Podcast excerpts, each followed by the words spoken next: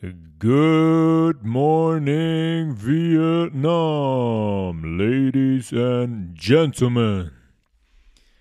Herzlich willkommen zurück zum Health Resolution Podcast und der heutigen Episode Nummer 63. Wenn ich die Zahl sage, dann frage ich mich, wo die ganzen anderen Folgen geblieben sind. 63 Folgen ist eine ganze Menge. Als ich das angefangen habe, ist ja oftmals so. Wenn man anfängt zu gehen, wenn man sich auf den Weg macht, dann weiß man nicht unbedingt, wo man auskommt, wie das Ganze funktioniert, wie viele Folgen entstehen, wie viele Menschen zuhören, wie das Feedback ist. Jetzt sind wir mittlerweile bei Folge Nummer 63, was echt eine ganze Menge ist. Und ich freue mich über das Feedback, vor allem kürzlich zu unseren flache Erde folgen, wie viele Menschen da zugehört haben, wie viele Menschen da eingeschaltet haben, wie viele Menschen kritische Rückfragen gestellt haben. Ja, sehr, sehr schön, dass der Podcast so angenommen wird, wie er angenommen wird. Ich habe in letzter Zeit sehr, sehr viele Fragen bekommen zum Thema Wasser. Immer wieder. Wir haben in vielen Folgen über das Thema Wasser gesprochen. Ich habe oft darüber gesprochen, wie wichtig Wasser ist für unseren Körper und dass wir ohne Wasser ein großes Problem haben. Dass wir drei, vier, fünf, sechs Liter Wasser trinken müssen, bei akut erkrankten Menschen sind es auch mal sieben bis acht Liter. Bei tumorösen Patienten, Patienten, die unter Tumoren leiden, sollte das zum Beispiel der Fall sein, wenn man dafür sorgen will, dass man das Gewebe ausschwemmt und den Körper in seinem pH-Wert wieder reguliert. Viele Menschen haben mich gefragt, was für ein Wasser kann ich trinken? Leitungswasser will ich nicht mehr trinken. Lauretana und St. Leonard, die du, die du nennst, ja, sind sehr, sehr gute Wasser. Ist kostspielig mit der Zeit. Ich habe da eine sehr, sehr gute Empfehlung. Die Firma Eve Bio, yve-bio.de, hat sich Wasserfiltern verschrieben. Eve macht Wasserfilter, die mh, hm, ich selber schon seit über zehn Jahren, müsste jetzt sein, ja, bestimmt schon so 10, 12 Jahre beziehe. Ich bin selber Kunde bei Eve Bio, nutze deren Wasserfilter schon sehr, sehr lange und die Wasserfilter machen sehr, sehr hochwertiges basisches Trinkwasser, Ausleitungswasser. Und das Gute an Eve Bio ist, dass der Preis sehr, sehr fair ist. Wir reden hier von, kann man ja ganz offen sagen, von Preisen zwischen 300 und 400 Euro. Äh, und das ist echt eine sehr, sehr sinnvolle Anschaffung auf Dauer, weil man dann sein eigenes basisches Trinkwasser generieren kann, den Filter da stehen hat, Wasser reinmacht, der filtert und unten abzapft. Eve Bio hat seit einiger Zeit den ultimativen Filter auf dem Markt. Der ultimative Filter hebt sich nochmal von dem Filter ab, den ich schon so lange nutze, weil der ultimative Filter zum Beispiel auch Pestizide wie Glyphosat, haben wir sehr oft darüber gesprochen, äh, wie sehr Glyphosat im Umlauf ist, in der Erde, in der Luft, im Wasser. Und deswegen filtert der ultimative Filter Glyphosat, was ein sehr, sehr großer Vorteil für uns ist, dass wir Trinkwasser generieren können, von dem wir definitiv sagen können, Pestizide sind wahrscheinlich gar keine mehr drin. Das ist immer schwierig. Ich weiß, Versprechungen zu machen. Darf Yves Bier auch nicht zu sagen, äh, hier ist alles Glyphosat raus. Sagen wir mal zu 99 Prozent, damit wir auf der sicheren Seite sind. Ein sehr, sehr hochwertiger Wasserfilter. Kann ich jedem nur empfehlen. Yves Bio hat einen äh, Bestellcode eingerichtet für die Health Resolution Podcast Hörer und Hörerinnen. Health Resolution kleingeschrieben, alles zusammen. Da könnt ihr vergünstigt einen Wasserfilter bestellen. Kann ich sehr, sehr empfehlen. Und ich hoffe, dass viele von euch darauf zurückgreifen. Ich denke, das wird so sein, weil sehr, sehr viele diese Frage gestellt haben. Und das ist eine sehr kostengünstige, in Anführungszeichen, Alternative, um sehr, sehr hochwertiges Trinkwasser zu, selber zu generieren und nicht jede Woche 27 Kästen Wasser kaufen zu müssen. Unsere letzten Folgen gingen über die flache oder kugelige Erde, je nachdem, wie man es jetzt nach den Folgen sieht oder welchen Standpunkt ihr vertretet. Äh, auch hier habe ich viele E-Mails bekommen. Eine E-Mail unter anderem ähm, ist ein paar Mal aufgetreten. Ich habe in der, ich glaube, zweiten oder dritten Folge gesagt, äh, ich glaube, das war in Anlehnung an die lange Brücke in China über 164 Kilometer, dass die Erdkrümmung 8 Zentimeter auf einen Kilometer beträgt. Und bei 100 Kilometer sind es schon fast 800 Meter. 784 und ein paar gequetschte. Und dann haben mehrere Leute geschrieben, ja, aber kann doch nicht sein. Wenn es einem Kilometer 8 Zentimeter sind, dann sind es bei 10 Kilometern mal 10, 80 Zentimeter und bei 100 Kilometern nochmal mal 10. Klassischer Dreisatz. Ich war absolut katastrophal Mathematik in der Schule, aber einen Dreisatz kriege ich noch hin. Bei 100 Kilometern müssten es ja dann 800 sein. Eine lineare Rechnung funktioniert hier nicht. Wenn das Ganze zu einer Kugel werden soll, dann brauchen wir äh, eine Veränderung der Krümmung. Linear funktioniert es nicht. So kann ich eine Steigung berechnen, ein Gefälle berechnen, aber ich komme nicht zu einer Kugel. Und ähm, ja, wahrhaftig, es ist so 8 cm auf 1 Kilometer und auf 100 Kilometern sind wir bei 785 Metern. Das heißt, wenn wir aus dem Flugzeug herausschauen in 11 Kilometern Höhe, werden wir mit Sicherheit einen Bereich überblicken, der 100 Kilometer abdeckt und dann müssten wir einen Höhenunterschied von 8, fast 800 Metern haben. Weswegen ich gesagt habe, das müssten wir definitiv sehen aus dem Flugzeug, was wir nicht tun. Also lineare Rechnungen funktionieren bei der Erdkrümmung nicht. Ich habe das gesagt in den Folgen, ihr könnt äh, online einen Earth Calculator aufrufen, die werden euch das zeigen.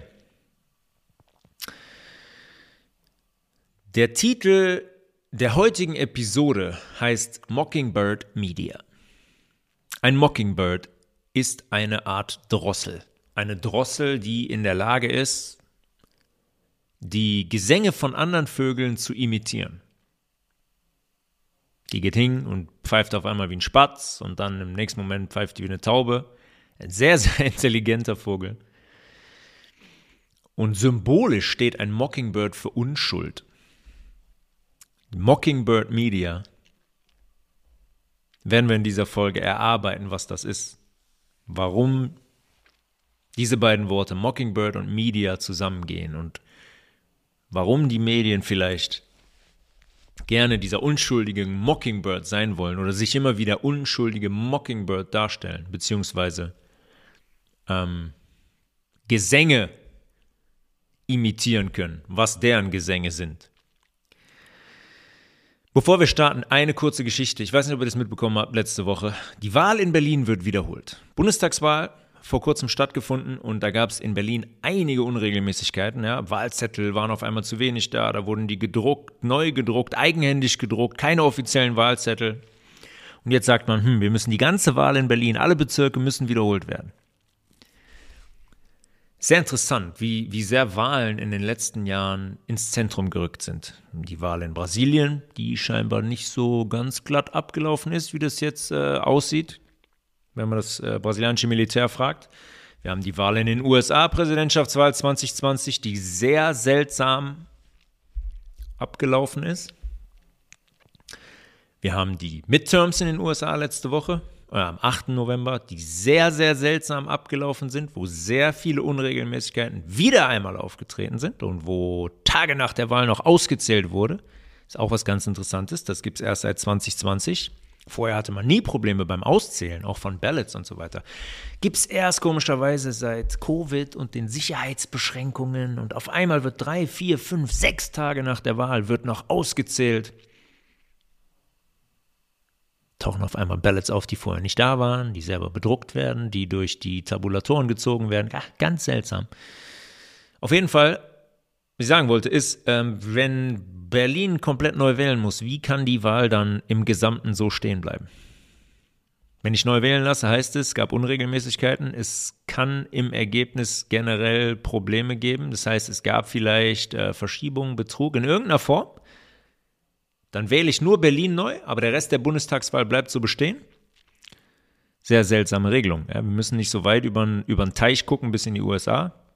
Passiert bei uns vor der Haustür. Passiert in Brasilien, jetzt in Bolivien, zuletzt äh, vor ein paar Tagen, gleiches Thema. In Myanmar vor anderthalb, zwei Jahren, genau das gleiche, da hat das äh, Militär die Regierung übernommen in Myanmar. Auch aufgrund von Wahlmanipulation. Ja, im Moment kommt, äh, kommt viel zusammen und unser so schön freiheitliches, demokratisches System mit einem sensationellen Wahlsystem. Jeder hat eine Stimme, jeder kann eine Stimme abgeben und die zählt auf jeden Fall. Und ähm, das, was rauskommt, bildet auf jeden Fall das ab, was die Menschen wirklich gewählt haben. Weiter ein Auge drauf haben. Interessante Entwicklung. Die CIA ist die Central Intelligence Agency. Das werden viele schon mal gehört haben, wer die CIA ist. CIA wurde gegründet am 18. September 1947. Da ist der damalige Präsident Harry S. Truman hingegangen und hat den National Security Act eingeführt. Da hat er den into law gezeichnet, wie die Amerikaner sagen. Der hat den gesetzlich verankert. 1947, da war der Zweite Weltkrieg, war zwei Jahre vorbei. Man war gerade hingegangen, zusammen Seite an Seite mit Stalin gegen Deutschland gekämpft, die Nationalsozialisten besiegt. Und plötzlich war schon der nächste Feind auf der Platte, mit dem man vor zwei Jahren noch in Berlin einmarschiert ist, Seite an Seite. Mit dem kommunistischen Russland. Der war auf einmal ab 1947 so eine große Gefahr, dass die USA bestimmte Security Acts auf den Weg gebracht haben. Unter anderem dieser National Security Act, den Harry Truman eingeführt hat. Um natürlich die Sicherheit der eigenen Bevölkerung zu gewährleisten. Was auch sonst. Ähnlich wie der Patriot Act nach den in Anführungszeichen Anschlägen am 11. September 2001. Patriot Act hieß, die NSA, die National Security Agency, die es dann gab, der war es quasi möglich, jeden Menschen auf der ganzen Welt zu durchleuchten. Komplett. Ob E-Mails oder SMS oder Anrufe oder über einen direkten Zugang auf eine Webcam eines jeden Computers. Da hat man ein bisschen was von gesehen, als diese Snowden-Geschichte in der Öffentlichkeit war. Da gab es diesen super Hollywood-Film. Da saß da so ein Mensch mit einer Brille und einem Bart einem Hotelzimmer und hat erzählt, wie mh, hm, unlautere Dinge, die die NSA macht, Das hat der Patriot Act garantiert. Ähnlich wie der Security Act den Schumann auf den Weg gebracht hat. Immer, immer unter dem Deckmantel, eure Sicherheit, eure Sicherheit liegt uns am Herzen, deswegen machen wir das. Die CIA ist oder war nun eine Agency, ähm, die im Zuge dieses Acts gegründet wurde. Und einer der führenden Agenten, die damals daran mitgewirkt haben, dass diese Agency auf den Weg gebracht wurde, war Frank Wisner, der 1948, ein Jahr nach Gründung der CIA, der Direktor des Office of Special Projects war, was später zum Office of Policy Coordination wurde, OPC, abgekürzt. Office of Special Projects verrät bereits, dass es schon vor der Gründung, weil dieses Office schon vor der offiziellen Gründung der CIA bestand, dass es schon vor der Gründung der CIA Institutionen gab, die sich mit Special Projects beschäftigten, mit Spezialprojekten, mit geheimen Projekten und die geleitet hat und ausführen. Was immer jetzt diese Special Projects auch waren. Es gab auf jeden Fall eine Agency, die sich damit beschäftigt hat, die die angeführt hat. Dieses OPC wurde jetzt nach Gründung der CIA zum Spionage- und Counterintelligence-Büro in der CIA, was ein bisschen was darüber verrät, was dieses Büro gemacht hat, womit sich dieses Büro beschäftigt hat. Spionage und Counterintelligence. Counterintelligence heißt, ähm, ein Dezernat, das sich nur darum kümmert, ähm, verdeckt Geheiminformationen zum Beispiel eines politischen Feindes zu sammeln. Oder äh, zum Beispiel auch Sabotage eines Feindes zu verhindern generell einfach politische und militärische Informationen zu sammeln, die ein Land nicht freiwillig freigibt. Also geht dieses Dezernatin in der CIA, dieses Spionage-Dezernat und holt sich die Informationen. Das ist das, was Geheimdienste machen, so meint man. Heute, heute, heute ist das so in Zeiten des Internets, da wird halt ähm, ein jeder Mensch auf der ganzen Welt ausspioniert und abgehört, wenn man das möchte. Immer unter dem Deckmantel der National Security. Dafür ist keine Zustimmung notwendig von uns. Wir werden nicht gefragt. Vielleicht doch, wenn man mal in die AGBs und so weiter von Facebook und Instagram und so weiter guckt. Vielleicht steht es da drin, liest da sowieso niemand. Aber äh, ich weiß, dass keine Zustimmung, keine Zustimmung notwendig ist. Ja, wenn es angeblich einen Verdacht gibt für eine Terrorgefahr, dann kann man alles und jeden ausspionieren. Oder halt auch ohne diese Terrorgefahr kann man das machen. Und es wurde in den letzten 20 Jahren auf eine Art und Weise gemacht. Wenn wir das wüssten, dann würde uns, glaube ich, würde uns, glaube ich, ein bisschen mulmig werden. Frank Wisner führte also jetzt diesen Ast der CIA an, diesen Spionageast. Und das war seine konkrete Aufgabe, direkt nach Gründung der CIA eine Organisation zu erschaffen, die sich auf Propaganda, Economic Warfare und Subversion konzentriert. Propaganda ist klar, Economic Warfare ne, ist eine wirtschaftliche Kriegsführung. Und Subversion bedeutet die, die Schädigung oder Zerstörung einer etablierten Regierung. Die CIA hat also jetzt 1948 einen Ast, um Regierungen Schaden zuzufügen oder die komplett zu stürzen. Fragt man nach, zum Beispiel in Guatemala oder im Iran in den 1950er Jahren. Da ist das passiert. Der Iran hatte damals einen Premierminister namens Mohammed Mossadegh. Der wurde gestürzt. Ganz ähm, offen belegt durch Gruppen, die die USA finanziert und erschaffen hat. Das ist kein, hm, das ist keine, das ist kein Märchen, das ist heute öffentlich zugänglich, ganz, ganz äh, bekanntes öffentlich zugängliches Wissen, dass die USA in Form der CIA Mossadegh gestürzt haben. Was Mossadegh damals gemacht hat, 1953, der ist hingegangen und hat ähm, die Anglo-Persian Oil Company, kurz APOC, APOC, verstaatlicht.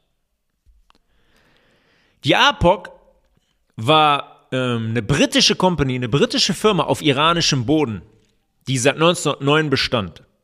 Da 1909 ist man hingegangen und hat ein riesen Ölfeld im Iran entdeckt und hat gesagt, so, danke, das ist jetzt hier die APOC und die APOC verwaltet jetzt hier dieses Ölvorkommen im Iran. Eine britische Firma im Iran. Wir haben schon mal besprochen, wer der Mogul war, wem eigentlich das komplette Erdöl gehörte, Ende des 19. Jahrhunderts, an, Jahrhunderts Anfang des 20. Jahrhunderts. David Rockefeller. Und der Mossadegh ist jetzt hingegangen und gesagt, nee, Freunde, jetzt ist Schluss, Ende im Gelände. Das ist unser Land, das sind unsere Bodenschätze und die verwalten wir mal schön selbst. Und die Verstaatlichung war natürlich ein Riesenaffront, war ein Riesenproblem gegen die, für die Ölindustrie und vor allem deren Besitzer natürlich. An erster Stelle eben dieser Herr Rockefeller. Weil Mossadegh die, die Ölvorkommen jetzt selber verwirtschaftlichen wollte. Der würde hingehen und sagen, das ist unser Vorkommen, wir bestimmen den Preis, wir bestimmen, was und wohin exportiert wird. Und wir sind diejenigen, die davon profitieren, beziehungsweise die Menschen, die in unserem Land leben. Das funktioniert nicht, Herr Mossadegh, keine Chance. Hier ist das Rockefeller-Imperium. Das sind unsere, das ist unser Erdöl. Wir sind diejenigen, die das auf der ganzen Welt kontrollieren. Danke. Ist die USA eingegangen durch die CIA in Zusammenarbeit mit dem großen Freiheitskämpfer Winston Churchill. Ja, wie Churchill immer dargestellt wird. Oh, der ist so ein Freiheitskämpfer, der ist so, der steht so für Freiheit und Demokratie, der hat die Nationalsozialisten besiegt, der ist ähm, ein Prototyp eines, eines Anführers, wie ein freiheitlicher Anführer auszusehen hat, wie der aussehen sollte. Zusammen mit Churchill hat man ganz locker ein Coup d'etat geplant und hat Mossadegh 1953 gestürzt, um dann dort jemanden zu installieren, der spurt und sich an die Spielregeln hält. Ganz einfach. Ja, dafür ist die CIA da. Fünf Jahre nachdem die CIA gegründet ist oder sechs Jahre, geht man hin, finanziert gewisse Gruppen im Hintergrund, die diesen Coup d'etat organisieren und anzetteln und stürzt Mossadegh. Ein kurzer Sidestep, um zu, um, ähm, um zu verstehen, wer die CIA ist und was die im Hintergrund eigentlich ausführt. Ja, das ist diese, wir sorgen überall in der Welt für Frieden, Weltpolizei, USA, ja, geht hin und stürzt eigenhändig einen Premierminister eines souveränen Staates. Respekt. Da würde ich gerne mal sehen, wie das heute aussehen würde. Was da, mein, was da heute los wäre, ja, was da heute los wäre, wenn das mal Public Knowledge wäre, wenn das mal jeder wissen würde. Ja, das ist nämlich nur ein einziges Beispiel. Ja, Guatemala, China, Korea, Vietnam, Afghanistan, Irak, Syrien, die thematisieren wir jetzt hier mal gar nicht. Ist genau das gleiche Thema. Ist genau das gleiche. Und das sind bei weitem noch nicht alle. Alle Regierungen, die von den USA im Gewand der CIA gestürzt wurden. Absolut, der absolut, der absolute Wahnsinn. Das ist, die USA hat das immer gedurft, jahrzehntelang. Für die war es immer in Ordnung. Die sind die Weltpolizei. Was die machen, kein Thema. Wir müssen den Mossadegh da. Okay, alles klar. Dann. Nö, kein Problem, kein Thema. Massenvernichtungswaffen. Saddam Hussein. Wir müssen da rein. Okay, marschieren ein. Ups, keine gefunden. Ja, ist egal. Kein Thema. Hunderttausende Menschen umgebracht, äh, Zivilisten, kein Thema. Wir, ja, wir haben halt gedacht, der, der Hussein, der hat da Atomwaffen. Hat er aber doch nicht gehabt. Vietnam, alles provoziert. Wir wurden von den Vietnamesen attackiert, obwohl die USA das Feuer eröffnet haben. Danke. Vietnam das gleiche Spiel. Es ist, äh, es ist komplett, komplett absurd, wenn man mal einen Schritt zurücktritt und da drauf schaut und sich wirklich und wirklich realisiert, dass die hingehen mit dieser Agency und Umstürze planen. Der absolute Wahnsinn. Zurück zu den nationalen Aufgaben der CIA. Frank Wisner ähm, hat 1948, ein Jahr nach Gründung der CIA, Mockingbird gegründet. Das war ein Programm, ganz offen, ein Programm, um die heimischen Medien zu manipulieren. Logisch, ne? Also wenn du, der Wisner hatte die Aufgabe, Propaganda zu etablieren, dann gibt es keinen einfachen Weg, als zu bestimmen, was die Menschen erzählen, die tagtäglich auf der Mattscheibe zu sehen sind oder im Radio zu hören sind. Würde ich auch so machen, wenn ich die Aufgabe hätte. Philip Graham war damals Chief Editor der Washington Post. Ne? Die Washington Post heute im wessen Besitz? Genau, Jeff Bezos. Ist äh, scheinbar total äh, hip und total interessant für diese Menschen, Media Outlets, Zeitungen und Fernsehsender und so zu besitzen. Ich, keine Ahnung, ich weiß nicht warum. Vielleicht kommen wir später noch darauf. Vielleicht lernen wir ein bisschen, äh, ein bisschen was darüber heute, warum diese Menschen, warum das so interessant ist, Zeitungen zu besitzen. Dieser Philip Graham der Washington Post hatte die Aufgabe, dann unter Wisner, Journalisten für diese Agenda zu rekrutieren, für die Propaganda-Agenda. Die Folge war, dass Anfang der 1950er etliche Angestellte der New York Times, von Newsweek, von CBS und von anderen Media Outlets auf der Payroll, auf der Gehaltsliste der CIA standen.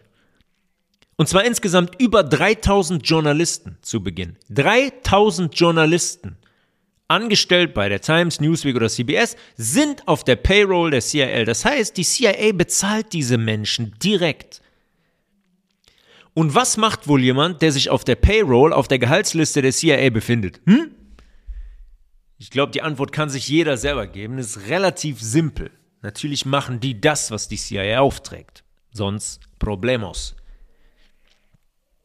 Und logischerweise haben diese Journalisten von der CIA ausgewählt, dann auch Zugang bekommen zu Classified Information. Classified Information heißt versiegelte Information, die nicht jedem zugänglich ist. Eigentlich niemandem. Wenn was classified ist, dann ist das unter Verschluss. Sei denn, jemand geht hin, zum Beispiel der Präsident der USA, und sagt, ich möchte das declassifieren, ich möchte das öffentlich machen.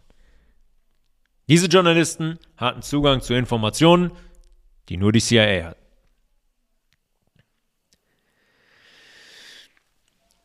Dann war es so, dass Artikel dieser Journalisten, die die CIA angeheuert hat, teilweise in über 300 verschiedene Zeitungen gebracht wurde. Anfang der 50er. 300 verschiedene Zeitungen. Wie zum Beispiel Artikel von Joseph Alsop. Joseph Alsop war ein sehr, sehr angesehener und erfolgreicher Kolumnist von 1930 bis 1970, 40 Jahre lang. Und wie sollte es anders sein? Logischerweise ein Studierter aus Harvard, von dieser Elite-Uni von dieser Elite-Uni, ein Journalist, der logischerweise äh, dann in der Folge seiner Arbeit ein solches Ansehen genoss und der so wichtig war für dieses Programm, was die CIA damals ausführte. In über 300 verschiedene, Ze verschiedene Zeitungen. Ein Artikel Joseph Alsop wird so weit gestreut. Das muss sich immer mal wieder vergegenwärtigen. Wir sind Anfang der 50er. Ja, und ein Artikel von diesem Mensch kommt in über 300 Zeitungen. Kann man sich hier schon fragen, wer entscheidet das? Warum ist das so, dass der Mann einen Artikel schreibt, der in über 300 Zeitungen landet? Ja, jetzt wissen wir, wer das entschieden hat. Ganz, ganz viele Artikel von diesen Mockingbird-Journalisten, die die CIA angeheuert hat, wurden damals eigenhändig von Frank Wisner gegengelesen und dann logischerweise eben freigegeben oder nicht. Wie wenn heute jemand ein Interview macht und sagt, ich würde das gern gegenlesen, okay, kann so rausgehen. Das, da hat Wisner sicher gegangen, hat sich das angeschaut, okay, das passt in unsere Agenda, das passt in unsere Propaganda gegen unseren großen Feind, den Kommunismus. Ihr müsst euch mal den Spaß machen, um bei ähm, im Internet suchen nach ähm, antikommunistischem Marketing der USA in den 1950er Jahren. Da werdet ihr sehr fündig werden, was da für Plakate gab. Sensationell. Sensationell. Plakativer, im wahrsten Sinne des Wortes, plakativer, plakativer geht's nicht mehr. Also krasser, offensichtlicher mit Programmierung und dem Motiv umgehen, was man hat, geht wirklich nicht mehr. Die haben dann eine Riesenkampagne gefahren, um den, um den Kommunismus als großen Feind zu installieren, um den Leuten richtig Angst zu machen. Das war Wisners Aufgabe und dafür haben die diese Journalisten rekrutiert und diese und die Outlets rekrutiert. Ja, da haben die ähm, Menschen in Unternehmen rekrutiert, in Unis, wo wir gleich noch zu kommen. Ab 1953 wurde aus Mockingbird die Operation Mockingbird, ganz offiziell der CIA. Und wurde dann auch höchstpersönlich vom damaligen CIA-Direktor äh, Alan Dulles übernommen. Zu dem Zeitpunkt hatte die Operation Kontrolle über 25 Zeitungen und Presseagenturen. 25 Zeitungen und Presseagenturen. Die Zeitungen sind das eine. Ähm, aber diese Presseagenturen, das verstehen, verstehen viele Leute heute auch noch nicht. Diese Presseagenturen sind viel, viel wichtiger und interessanter.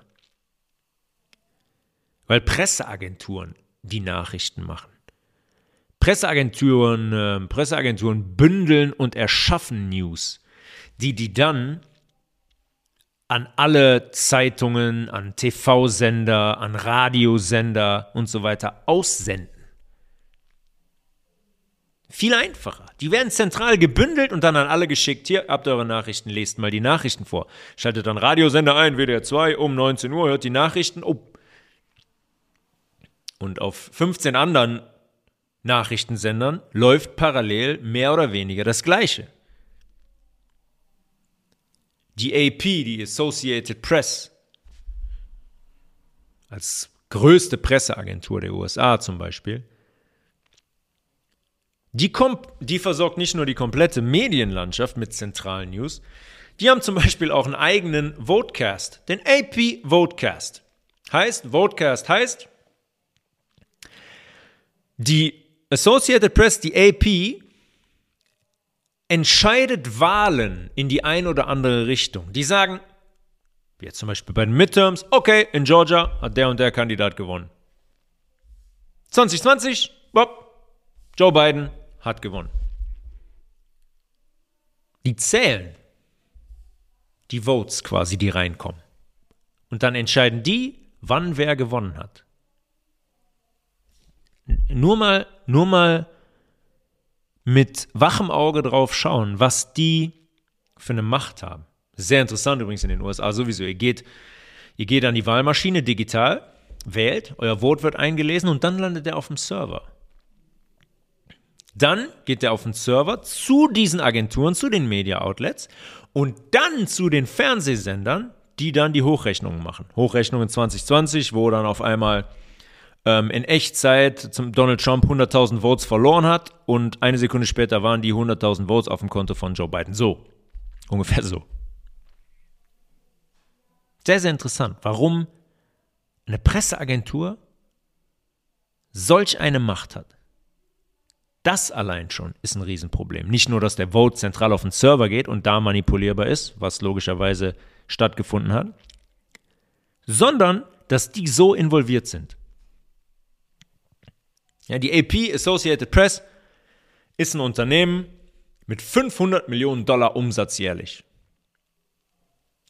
Und da ist doch logisch, wenn ich so ein Unternehmen habe, dass das finanziert wird.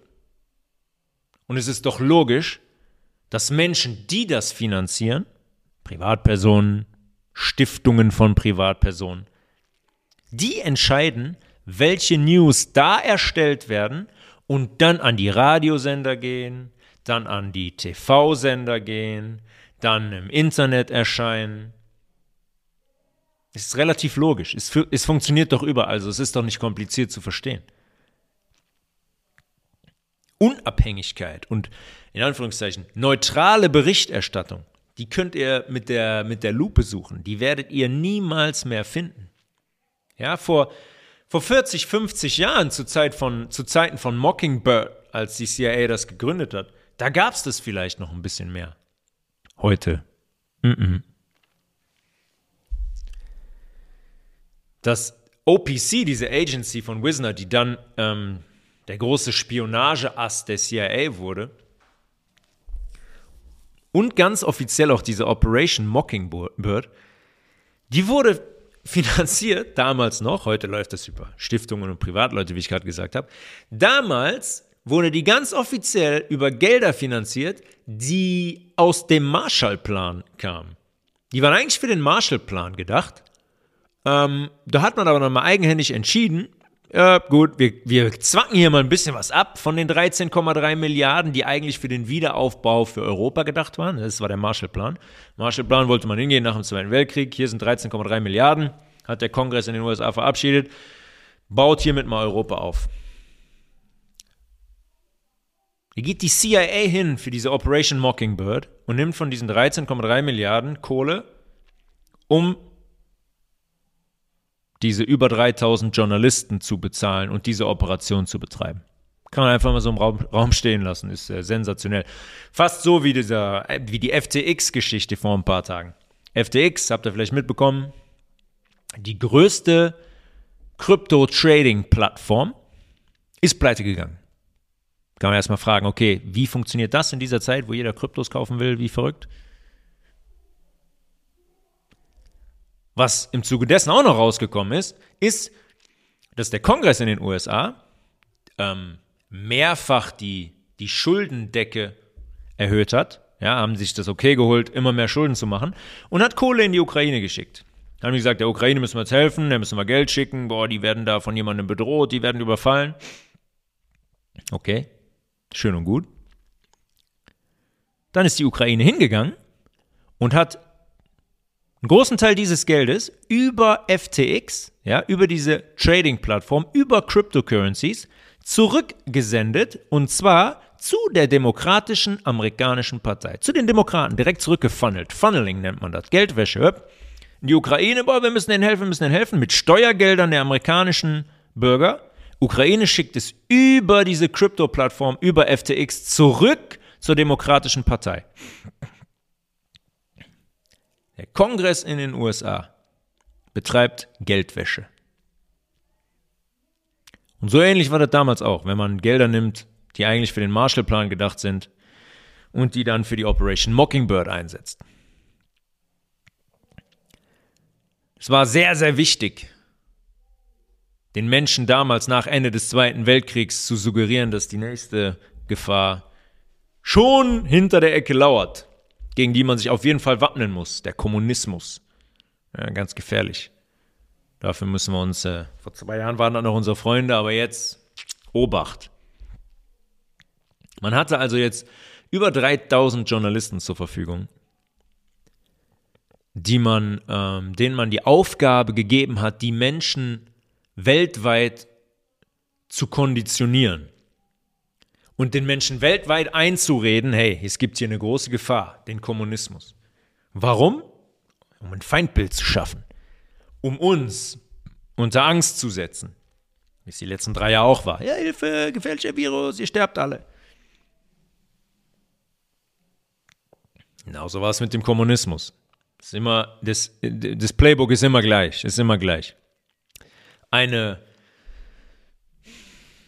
eine ausgedachte Gefahr erschaffen und die Menschen unter Angst setzen. Und dann sind wir manipulierbar in alle Richtungen.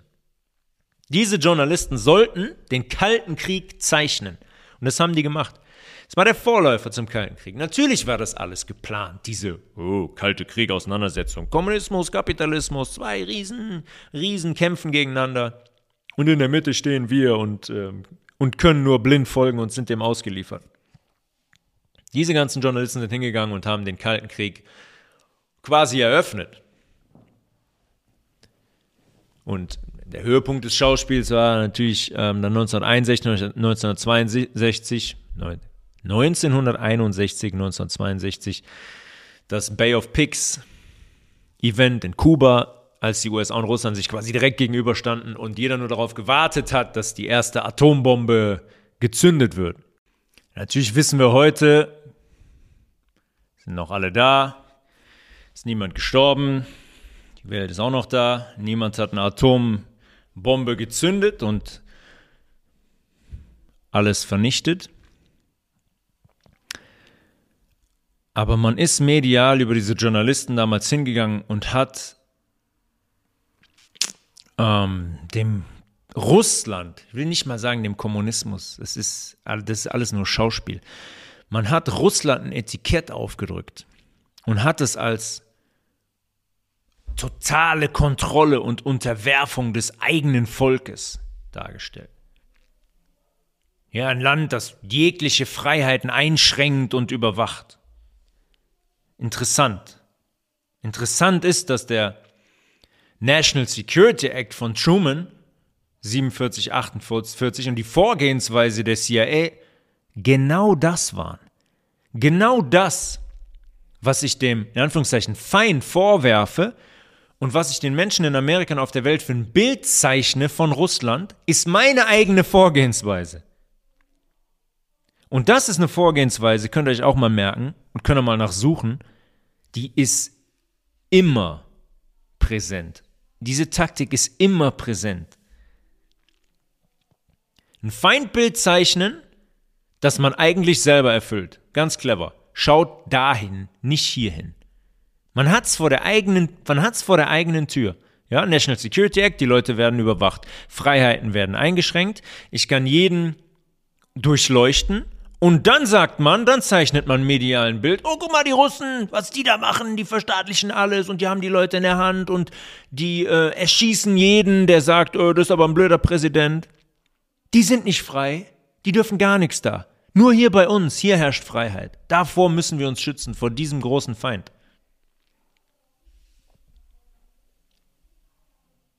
Der Feind, mit dem man vor zwei Jahren noch, oder jetzt, wenn wir Anfang der 60er sind, vor 60er sind vor einigen Jahren noch zusammen das böse Deutschland besiegt hat. Da war es auch noch kein Thema, dass Stalin damals Millionen Leute, 20 Millionen Menschen, über 20 Millionen Menschen in seinen, in seinen Gulags, in seinen Arbeitercamps umgebracht hat. Ist ja heute noch nicht mal Thema. Ist heute noch nicht mal Thema. Fragt mal jemanden in Deutschland. Wenn ihr sagt Holocaust, oh ja, dann. Uh, Aber wenn ihr fragt Stalin Gulags, Wer, wer? Gulasch? Keine Ahnung, noch nie gehört. Gulags, weiß ich nicht. 20 Millionen? Nee, weiß ich nicht. Gibt's nicht. Hat noch niemand berichtet. Gibt's nicht. So funktioniert das mit der, unserer Konditionierung und medi medialer Wahrheit und medialen Informationen. So. Wo waren wir jetzt stehen geblieben? Kapitalismus gegen Kommunismus. Bis heute, bis heute ein Thema, was anhält. Schaut hin, wie die Menschen jetzt reagieren auf Russland bezogen. Wir haben gar keine Ahnung, die Größ der Großteil, gar keine Ahnung und gar keine ähm, Insights, nähere Infos über Russland. Wir sind zufrieden mit der jahrzehntelangen Konditionierung und glauben einmal mehr über die Medien, perfekt informiert zu sein und vor allem wahrheitsgetreu. Ja? Weil die Medien sagen das ja, das heißt, das ist die Wahrheit. Und die meisten Menschen, mich inbegriffen, sind auch noch nie in Russland gewesen. Da sagen die Leute, ach ne, auf gar keinen Fall, ich nach Moskau. Nie, niemals, niemals. Das ist es, was sie geschafft haben, über Jahrzehnte. Indem sie einen Feind gezeichnet haben, den Kommunismus. Mit all seinen Charakterzügen, den sie eigentlich, jetzt im Fall, äh, Fall der USA und der CIA, komplett selber erfüllen.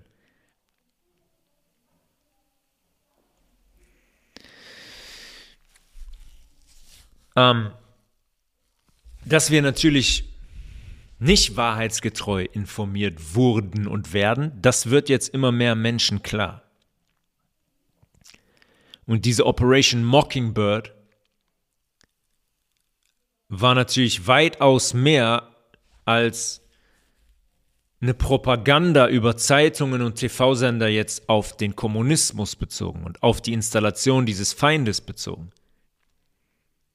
Wenn wir zum Beispiel Hollywood-Produktionen nehmen, gerade in den 50ern, wie zum Beispiel ähm, die Verfilmung der Animal Farm von George Orwell. Ja, das sind, wer das nicht kennt, Animal Farm. Tiere leben auf einer Farm und die rebellieren gegen ihren Bauern, gegen den menschlichen Besitzer. Die Tiere, die wollen, die, die wollen ein Leben in Freiheit und in Frieden und in Gleichheit. Also gehen die hin und rebellieren gegen ihren Bauern.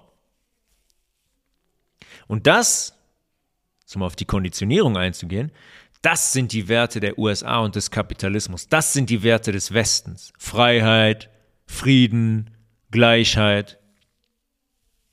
Das ist die Seite, auf der man zu stehen hat. Das ist das, was, was die Animal Farm mit dieser Verfilmung aussagen sollte. Hier habt ihr zu stehen. Das ist euer Ziel. Lasst euch nicht unterdrücken. Auf keinen Fall. Vorsicht vor dem Kommunismus. Hier, hier, hier, der Kapitalismus. Hier ist Freiheit. Nicht da aus dem Osten dieser Kommunismus. So frei, dass ein Land hingeht und die eigenen Bürger 24-7 ausspioniert und eine Regierung nach der anderen stürzt, um eigene Interessen zu verfolgen. So frei, friedlich und gleich ist das Ganze. Bei George Orwell ist sehr interessant. Viele von ihm, viele kennen, äh, viele von euch kennen wahrscheinlich sein Buch 1984 und das gesellschaftliche System und die staatliche Kontrolle, die er damals gezeichnet hat. 35 Jahre vor 1984. 1949 ist das Buch erschienen. Da frage ich mich schon immer, wie konnte George Orwell 35 Jahre vor 1984 die Entwicklung so akkurat prognostizieren? Fast so, als hätte er Informationen gehabt, was der eigentliche Plan war. Ich bin mir sehr sicher, dass das so war. Weil das ist was, man kann Entwicklungen abschätzen. Das ist etwas, was nicht möglich ist. Natürlich, Animal Farm ist eine Hollywood-Produktion, aber natürlich geht es nicht nur um Hollywood. Auch Unternehmen wie Disney zum Beispiel ja, sind ideale Plattformen, um die kleinsten, um Kinder zu konditionieren und vor allem zu traumatisieren. Ja, schaut euch mal Disney-Filme an, die Klassiker. In fast jedem Disney-Film stirbt, stirbt ein Elternteil. Ja, Bambi oder König der Löwen. Ich kann mich noch genau erinnern an König der Löwen. Wie bedrohlich das war, wie schlimm das war, das zu schauen, dass der Vater von Simba, Mufasa, Mufasa von, von seinem eigenen Onkel hintergangen wird und in den Tod geschickt wird. Und der Kleine da von seinem Onkel konditioniert wird und durch seinen und der Onkel ihm suggeriert, dass er die Schuld trage, dass Simba die Schuld trage am Tod seines Vaters. Das ist das in einen Kinderfilm zu verpacken, ist absolut geistesgestört. Geistesgestört. Aber es hat natürlich einen Sinn, Kinder zu traumatisieren. Wie kann man einen Fünfjährigen, einen Sechsjährigen, Siebenjährigen diesen Film schauen lassen? Ja, wir haben keine Ahnung, was das macht mit diesen Kindern. Doch, haben wir schon. Ich habe eine Ahnung. Ich weiß, wie, wie schlimm das war, das zu schauen. Ja, natürlich war es dann später, ja, er macht seine Erfahrungen und, und, er, und er wächst daran, er kehrt zurück, er nimmt seinen Platz wieder ein. Alles schön und gut. Aber es geht um diese anderen Dinge. Diese anderen Dinge zu, zu legalisieren und Kinder mit jedem Schauen dieses Films zu traumatisieren. Dafür sind diese Filme da. Und das ist ein Aspekt von dieser Operation Mockingbird. Es geht da nicht nur um Journalismus, um Artikel, um Fernsehsender. Es geht um diese Filme, über die ich einen riesen Einfluss habe, schon auf die Jüngsten unserer Gesellschaft. Man muss diese Lügen und diese Agenten so früh es geht zu, äh, so früh es geht etablieren. Ja, nehmen wir nur mal wieder die Erdkugel. Schaut euch mal an, wie oft das Thema ist. Wie viele Kinder haben eine Erdkugel, eine Leuchte in ihrem Zimmer stehen und wie früh? Gucken das jeden Tag an, gucken das jeden Tag an. Rein in die Rübe damit. So sieht die Erde aus. Damit du nie mehr davon wegkommst. Letztes sensationelles Beispiel. Da hat man doch so einen Animationsfilm jetzt gemacht, veröffentlicht mit dem, äh, ähm, mit dem Buzz Lightyear, diesem Charakter, dem ähm, Astronauten aus Toy Story. Und in dem Film küssen sich zwei homosexuelle Charaktere. Ganz zufällig, jetzt, jetzt ganz zufällig, wo diese Regenbogenbewegung so präsent ist, küssen sich auf einmal zwei Charaktere, gleichgeschlechtliche Charaktere in diesem Film. Ja, und Fünfjährige und Sechsjährige und Siebenjährige schauen das. Was macht das? Natürlich, es wird legitimisiert. Es ist normal. Es ist normal. Homosexualität ist normal. Das geht direkt in die Rübe von den Kindern. Das ist Konditionierung, das ist Vergewaltigung, sonst nichts.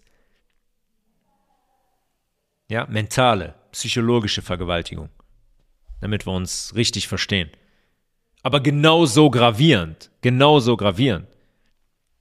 Einmal haben die Kinder das, vier Jahre später haben die schon Handy, dann sehen diese, diese komischen Menschen auf, auf Instagram, diese Influencer, wo der Peter zwei Wochen später auf einmal Sabine heißt und dann kommt der Nächste und sagt, ne, ich bin auch eigentlich eine Frau und eine Frau sagt, ne, ich bin eigentlich ein Mann.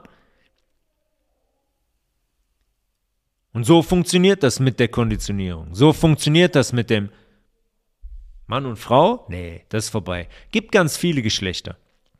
Dann setze ich da bei den Kleinen an, um das ganz schnell in der Gesellschaft zu verankern und um uns ganz weit zu entfernen von der eigentlichen Schöpfung, von den eigentlichen natürlichen Regeln, die da heißen Mann und Frau und Fortpflanzung.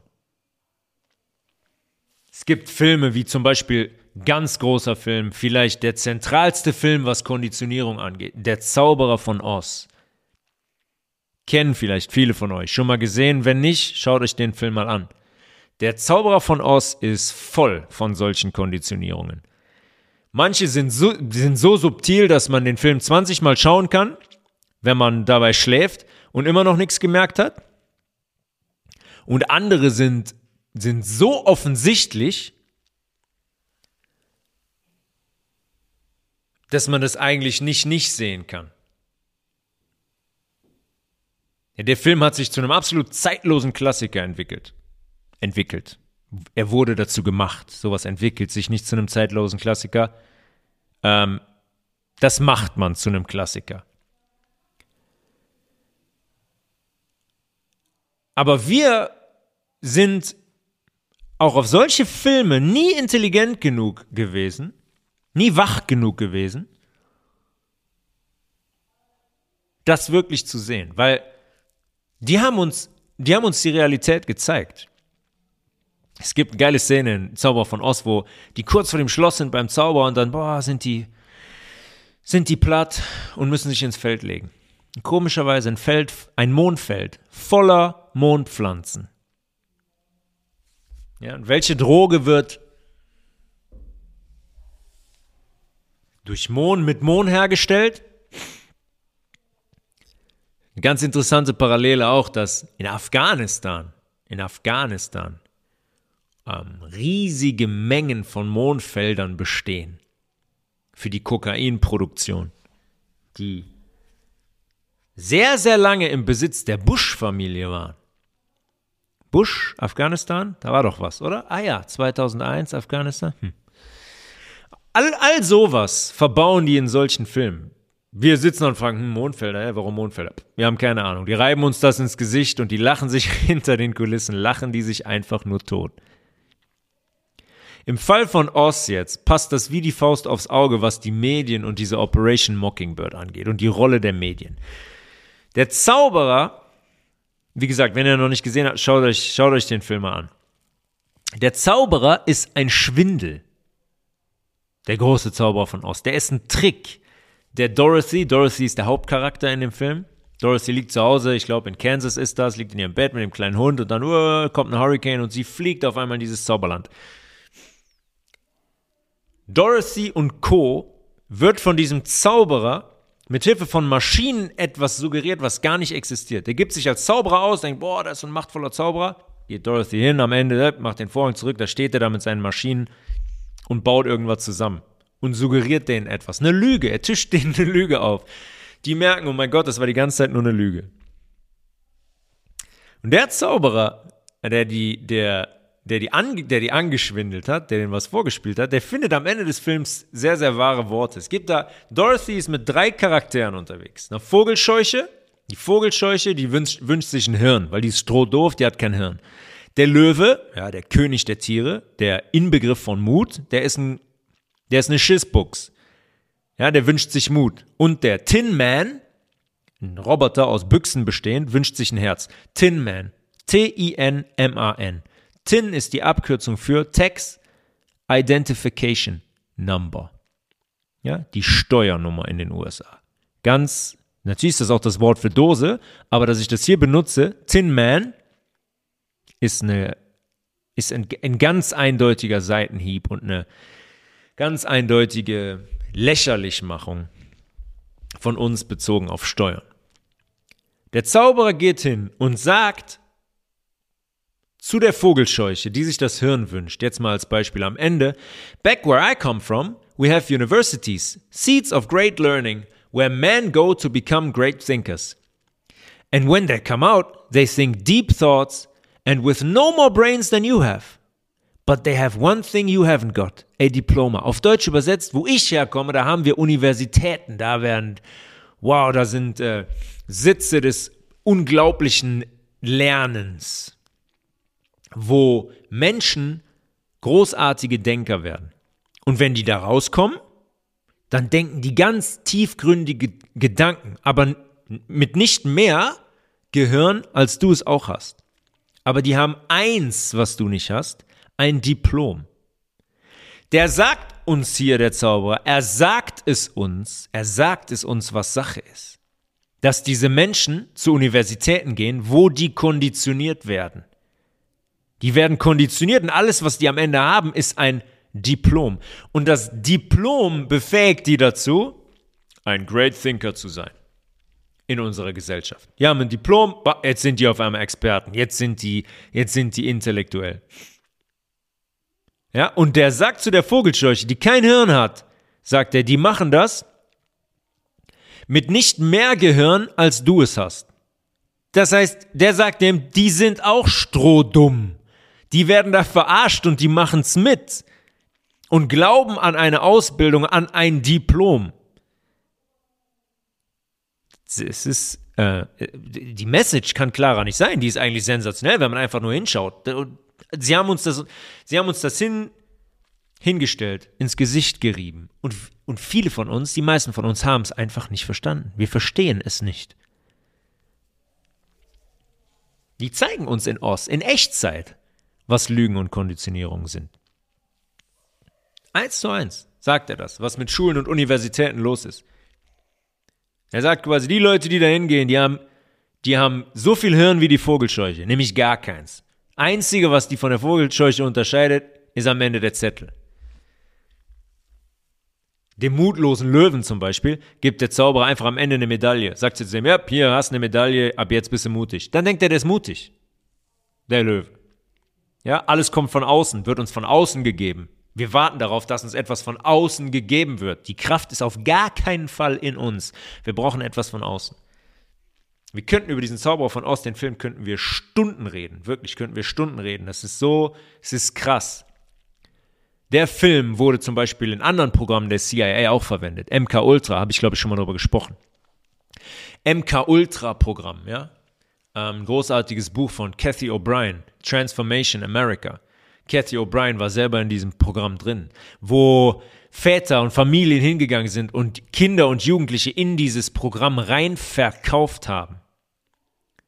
Und dann wurden diese Kinder, furchtbares Thema, wirklich furchtbares Thema, wurden, wurden konditioniert, wurden missbraucht, wurden vergewaltigt, wurden auf so brutale Art und Weise konditioniert, um dann Aufgaben für Regierungsaufgaben zu erledigen. Können wir vielleicht mal eine eigene Folge zu machen. Jetzt, wo ich so gerade darüber rede, macht das, macht das sehr viel Sinn. Ähm, nur, es ist sehr, sehr, das ist sehr, sehr harter Tobak, aber es ist die Wahrheit. Und wenn das äh, an die Ohren der Massen kommen würde, was da passiert ist hinter den Kulissen und wer da was abgezogen hat, wenn man das hört, was Cathy O'Brien da schreibt, dann wird einem, ich habe oftmals das Buch einfach zugemacht und, und zur Seite gelegt, weil es ist sehr, sehr schwer zu ertragen. Es gibt noch ein anderes äh, Projekt, Project Monarch zum Beispiel, ähnliches Projekt wie MK Ultra. Michael Jackson war in diesem Projekt zum Beispiel drin. Weiß auch kaum jemand, ähm, dass Michael Jackson in so einem, in so einem CIA-Projekt drin war und ähm, dass ihm da die Rübe gewaschen wurde. Die Konditionierungen wie in Ost zum Beispiel, wie Ost zeigt, gab es natürlich schon vor der Operation Mockingbird, ja, schon, schon vor 1948. Ost, der Film ist witzigerweise aus dem Gründungsjahr der CIA, was mit Sicherheit kein Zufall ist, mit Sicherheit nicht. 1947, in dem Jahr, wo die CIA gegründet wird. Ähm, wir haben oftmals gesprochen über die, über die PR von Edward Bernays, dem König der PR der Anfang 20er ja, wie der die Menschen und vor allem die Frauen zum Rauchen gebracht hat, wie der das legalisiert hat, legitimisiert hat für Frauen, ja, dass das cool wurde, dass Frauen rauchen in der Öffentlichkeit. Wie der Hausfrauen dazu gebracht hat, dass die reihenweise Fertigkuchen gekauft haben, weil dann da drauf stand, sie müssen hier noch ein Ei selber hinzufügen diese Operation Mockingbird auf die Medien und gerade auf, auf Journalismus und Zeitungen bezogen, ist lediglich ähm, ein sehr gezieltes, komprimiertes Ausmaß der Manipulation. Die gab es immer und die gab es auch davor schon. Nur dieser Anlauf war in seiner, ähm, in seiner Art und Weise und im Ausmaß war der schon, war der schon sehr speziell. Übrigens sehr interessant auch. Auch die NASA wurde in der Zeit, Ende der 50er, gegründet. Ja, dieser Operation Mockingbird. Ja, wahrscheinlich nur ein Zufall. Im Laufe der 50er Jahre hat die CIA mit dieser Operation, dieser Operation Mockingbird, Zehntausende Operatives auf Abruf gehabt in den Medien. Zehntausend, Zehntausende, die auf der Payroll der CIA waren. In Unternehmen und in Universitäten habe ich eben schon gesagt. Nicht nur bei Zeitungen und Fernsehsendern. Ja, Dulles hat als Direktor direkt dafür gesorgt, dass ein ganz, ganz großer Teil der CIA-Angestellten direkt aus der Ivy League kam. Die Ivy League ist, ähm, da fasst man so die Elite-Unis der, der Ostküste der USA zusammen. Harvard, Yale, Princeton, Columbia und so weiter. Der hat dafür gesorgt, dass die Leute, die CIA-Leute, Absolventen dieser Unis waren. Ganz speziell Yale.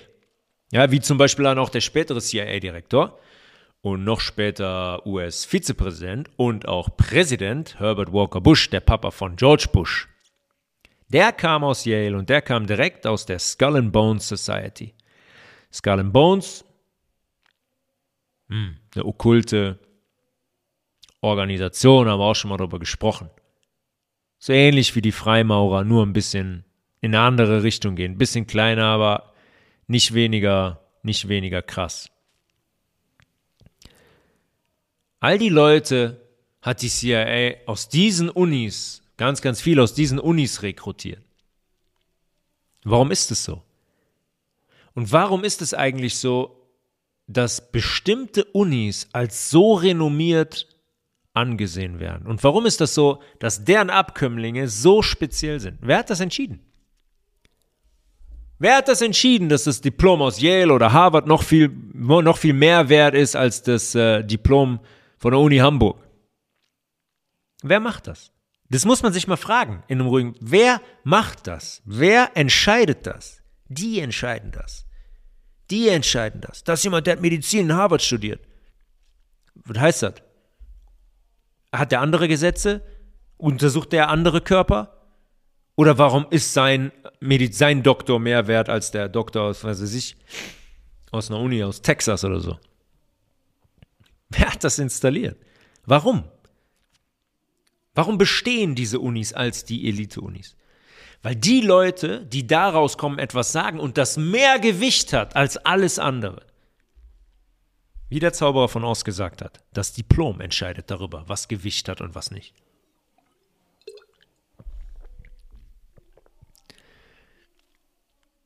Die Operation Mockingbird war der Beginn der kompletten Übernahme der Medien und eigentlich des gesamten Unterhaltungssektors. Musik, Modeindustrie. Von da an hat man sichergestellt und stellt das bis heute immer noch sicher, dass unsere Ohren und Augen nichts erreicht, was wir nicht lesen oder hören sollen. Und wenn es doch mal passiert, wissen wir, was passiert. Kommen die Fact-Checker, ne? gibt es auch zum Beispiel, AP, Associated Press und andere ähm, zentrale Verläge, die haben natürlich auch ein Fact-Checker-Dezernat. Ne? Die, re die revidieren das Ganze dann. Die sagen dann, ja, nein, nein, da ist nichts dran, Fake News. Und dann kommen die Menschen, die doch mal recherchiert haben und die landen bei Fact-Checker und sagen, ah, okay, puh, Glück gehabt. AP Fact-Checker sagt, da ist nichts dran. Fake News, dann ist ja alles wieder in Ordnung, kann ich ja weitermachen wie bisher. Meine kleine Heile, meiner kleinen heilen Welt ist nichts passiert. Wie kommen wir generell dazu, zu glauben, dass es die Medien sind, die uns wahrheitsgetreue Informationen liefern? Das ist eine Frage, die man sich auch mal stellen muss. Wie kommen wir dazu zu glauben, wir seien intelligent oder up-to-date, wenn wir zweimal in der Woche eine Tageszeitung lesen, die Nachrichten schauen um 20.15 Uhr oder ein Abo haben bei der sich Zeit oder bei der Süddeutschen? Warum ist das so? Wer hat das, wer hat das installiert? Wer hat das etabliert? Wer sagt mir, wer hat das gemacht? Wer hat das gemacht? Wer hat uns so konditioniert, dass die meisten Menschen glauben, ja klar, Stand doch in der Zeitung. Muss doch passiert sein. Und im Gegenzug stand nicht in der Zeitung. Kann nicht passiert sein. Es ist Konditionierung. Es ist blanke Konditionierung. Beispiel Ukraine. Was war, was war mit dem Irakkrieg, Afghanistan-Krieg, Libyen, Syrien? Wo war da die Berichterstattung über den Überfall der USA und des kompletten Westens? Wurde da jemand verurteilt? Warum sind das Kriege, die als notwendig und, äh, und auch lobenswert kommuniziert wurden? Warum war das wieder mal, ein weiteres Mal okay, einen fremden Machthaber zu stürzen, wie Assad zum Beispiel in Syrien? Wie haben die Medien den dargestellt? Natürlich, als der schlimmste als der schlimmste Diktator, wieder mal, der letzten 200 Jahre. Uh, da gab es so, so viele von schon in der Geschichte, die die schlimmsten Diktatoren der Welt waren. Und deswegen müssen wir da rein und den stürzen. Und wieder mal war es der böse Russe, der sich Assad an die Seite gestellt hat.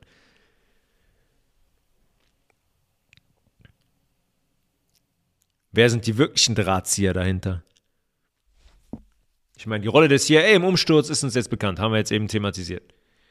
Ja, wer hat zum Beispiel die ISIS gegründet und finanziert? Warum trifft sich John McCain unter Barack Obama mit den ISIS-Anführern? Es ist das gleiche Spiel wie Iran 1953, das gleiche Spiel, identisch. Hat sich nichts geändert. Hat sich nichts geändert. Man geht hin über die CIA, finanziert solche Gruppen wie die ISIS und sorgt dann dafür, dass man so jemanden wie Assad stürzt. Russland weiß das. Die sind nicht dumm die sind nicht dumm und die wissen genau, was das bedeutet, wenn die mit solchen Dingen durchkommen. Und deswegen sagen die, alles klar, wir haben keine Wahl, wir müssen dagegen vorgehen.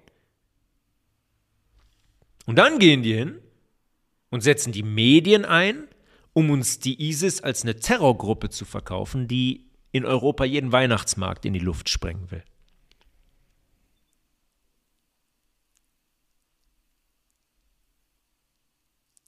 Was die damals begonnen hat, die CIA, der Operation Mockingbird, das ist heute längst das, pff, öffentlich zugänglich. Ja, Presseagenturen, Zeitungen, Fernsehsender, Filmstudios, Musiklabels, das sind alles von vorne bis hinten Privatunternehmen, größtenteils. Die werden alle von privaten Investoren oder über Stiftungen finanziert. Stellt euch mal die Frage zum Beispiel, wenn jetzt wenn Bayer zum Beispiel, ja, die Medikamenten herstellen, wenn die Medikamente herstellen, wenn die der Hauptsponsor der Zeit sind oder nur Anzeigen schalten, zum Beispiel in der Zeit, ein anderes Thema, ein Magazin, an, ähm, Anzeigenkunden zum Beispiel in Magazinen. Ja, so finanzieren sich Magazine. Ich habe 30 Anzeigen, Anzeigenkunden, die eine Anzeige kaufen für 15.000, 20.000 Euro und die erscheinen dann im Heft. Wenn wir glauben, glauben wir wirklich, dass wenn Bayer jetzt zum Beispiel eine Anzeige in der Zeit schaltet, dass auf der Seite danach über den Säurebasenhaushalt gesprochen wird oder dass die Zeit auf der Seite danach ein natürliches Hausmittel gegen Kopfschmerzen freigibt? Natürlich nicht. Natürlich nicht. Natürlich entscheiden diese Unternehmen, die den Geldfluss regulieren, darüber, was dort berichtet wird. Und die sind angeleitet. Ja, die amerikanischen Medien heute zum Beispiel sind im Besitz aller amerikanischen Medien. 90 Prozent aller Medien sind im Besitz von sechs Unternehmen. General Electric mit Comcast, NBC, Universal Pictures, News Corp, Fox, der TV-Sender Wall Street Journal, New York Post, Disney, ABC, ESPN im Sportsender, Pixar, ne, Animationsfilme, Marvel, die Superheldenfilme, Viacom, MTV, BT, Paramount, Time Warner, CNN, HBO zum Beispiel, HBO, Homebox Office, ganz viele Serien, sensationelle Serien, muss ich zugeben, CBS, Showtime, NFL, das sind die sechs. General Electric, die, äh, die Maschinen herstellen, ja, aber nebenbei die ganze Medienlandschaft kontrollieren. News Corp, Disney, Viacom, Time Warner und CBS. Sechs Unternehmen, 90 Prozent aller Outlets in deren Besitz. Ja, und wenn ich als Privatperson oder ein ähm, oder Unternehmen ähm, einen äh, Verlag finanziere oder wenn ich eine Zeitung finanziere als Privatperson oder als Unternehmen oder eine Zeitung sogar besitze, ja, wie Jeff Bezos die Washington Post oder wie die Murdoch Family, News Corp, ja, News Corp, eine der sechs, die ich eben genannt habe, im kompletten Besitz der Murdoch Family. Was passiert dann wohl? Gibt es immer noch Menschen, die glauben, es gebe in den Medien investigativen Journalismus? Gibt es die noch irgendwo? Ich meine, ich glaube, die, die Pandemie die hat es dem Letzten oder sollte es dem Letzten mit Hirnzellen gezeigt haben, dass wir das vergessen können. Das sind Privatunternehmen. Ja, von den 1%. Die entscheiden, was an unsere Ohren und an unsere Augen kommt. Die entscheiden, was wir glauben sollen. Die entscheiden, womit wir uns beschäftigen sollen. Schaut mal aus Interesse auf die Startseite, zum Beispiel der Zeit oder der Süddeutschen oder irgendeiner anderen hochintellektuellen Zeitung. Welche Themen findet ihr da? Ukraine, LGBTQ, Klimawandel, ne, Energiekrise generell, Gaspreise, die WM in Katar jetzt. Ja, schaut euch mal die Fotos bewusst an. Schaut einfach nur, schaut euch nur mal die Bilder an, die die dazu bringen. Und warum berichten eigentlich fast alle großen Zeitungen genau das Gleiche? Warum sind es immer dieselben Themen, ne, zeitungsübergreifend, die präsent sind? Warum? Warum geht nicht mal eine Zeitung hin und sagt, so, jetzt berichten wir mal sieben Tage lang hier über die Leute mit Impfschäden, was da alles aufgetreten ist, oder die ganzen Toten, die Menschen, die an der Impfung verstorben sind. Machen wir jetzt eine Woche lang, machen wir mal ein Special und berichten nur darüber. Warum wohl nicht? Warum wohl nicht? Warum ist das so, dass 90 Prozent der Themen in allen Zeitungen über bestimmte Perioden immer identisch sind. All das Ganze, wovor die CIA über Mockingbird gewarnt hat, ne, vor diesem Kommunismus, ist ganz, ganz zufällig über die Jahrzehnte immer mehr Realität geworden. Bei uns. Wir leben heute im medialen Kommunismus. Wir leben in absoluter Gleichschaltung und Manipulation der Massen. Wir sind die Definition von Kommunismus. Medial sowieso. Das ist Gleichschaltung. Es ist Gleichschaltung, weil die Strippenzieher hinter den Kulissen bestimmen, womit wir uns beschäftigen sollen und vor allem, was die Wahrheit ist. Ja, und wenn ihr jetzt sagt oder denkt, ihr seid nicht manipuliert, seid ihr nicht konditioniert? Wir haben heute noch darüber gesprochen. Wenn man sich mal in Ruhe hinsetzt, merkt man, wo man überall noch Konditionierungen hat, die man über die Jahre eingesammelt hat. Vor kurzem war Halloween zum Beispiel. Wann war das? 31. Oktober. Habt ihr Halloween gefeiert? Ja oder nein? Wenn ja, warum? Was feiert ihr da? Wo war Halloween vor 20 Jahren? Als ich 16, 17 war, haben wir Maibaum gesetzt. Halloween? Was? Wenn Halloween war und da ist ein kleines Kind irgendwie von Tür zu Tür gegangen und hat da die, hat da die Tasche aufgehalten, dann wurde das, wurde das vom Hof gejagt. Heute ist das vollkommen normal. Warum? Wer hat dafür gesorgt? Warum war auf einmal Marketing für Halloween da? Warum war es auf einmal, waren auf einmal Kostüme da? kurz vor Halloween? Warum waren in Supermärkten und großen Ketten auf einmal, warum wurde das angepriesen? Warum gab es so Halloween-Specials? Warum waren auf einmal Halloween-Partys hier, Halloween-Partys da? Warum wurde das auf einmal im Fernseher thematisiert? Was ist die Bedeutung von Halloween? Und wie wurde das installiert? Halloween ist eines der satanistischsten Feste, die es gibt. Es gibt eine warum auch immer, warum es auch immer die Satanic Church gibt in den USA, ich glaube seit 1971. Und deren Gründer Antoine LeVay, der hat mal ein Buch geschrieben. Buch geschrieben über Satanismus. Kein Problem, kein Problem. Ihr könnt hier eine Kirche haben bei uns in einem der, weiß ich nicht, biblischsten Länder der Welt. Ihr könnt hier eine Kirche haben. Satanismus, gar kein Problem. Du darfst darüber schreiben, du darfst das verteilen. Das ist in Ordnung. Aber bloß nicht hingehen in 2022 und eine Impfung hinterfragen. Der schreibt darin ganz klar, dass Halloween neben dem eigenen Geburtstag und Walpurgisnacht am 1. Mai der wichtigste Satanist, satanistische Feiertag ist. Jetzt fragt euch nochmal, warum wir am 31. Oktober Halloween feiern. Und fragt euch nochmal, warum wir uns verkleiden. Allein dieses Verkleiden ist schon der erste Akt des Satanismus. Ja, hört sich komisch an. Jetzt kann man sagen, ja, warum? Ein bisschen Spaß, ein bisschen verkleiden, ein bisschen so tun, als wäre ich nicht ich. Damit rausgehen, sich die Hucke voll saufen und morgens um vier nach Hause kommen. Der Alkohol ist Satanismus, zerstört uns. Die Verkleidung ist ähm, uns von uns wegbringen, etwas suggerieren, was wir nicht sind. Das ist alles die luziferische Agenda. Und wie gesagt, die Geisteskranken sagen es selber, dass es der, einer der wichtigsten Feiertage ist. Vor 20 Jahren noch kein Thema, jetzt feiert jeder Halloween. So funktioniert das. Aber auch so einfache Dinge zum Beispiel, wie ein romantischer Abend auszusehen hat. Oder dass man der Frau oder der Freundin nicht an 364 Tagen im Jahr, äh, 363 Tagen, der Geburtstag auch noch da, nicht an 363 anderen Tagen im Jahr Blumen kaufen kann. Nee, das muss am Valentinstag sein und am Geburtstag noch. Aber der Valentinstag, da musst du eine Karte schreiben und musst Blumen kaufen. Ja, auch über die letzten Jahre. Auf einmal ist hier der Valentinstag, Valentine's Day in den USA immer schon ein Riesenthema. Auf einmal ist er doch hier Thema. Oder das Feierabendbier oder der Feierabendwein. Oh, jetzt aber erstmal, puh, Feierabendbier. Nach Hause auf die Couch, ein bisschen entspannen, ein bisschen berieseln lassen und dabei Alkohol trinken. Das sind alles, wir könnten Stunden darüber reden, das sind alles vorgelebte Konditionierungen aus Film und Fernsehen.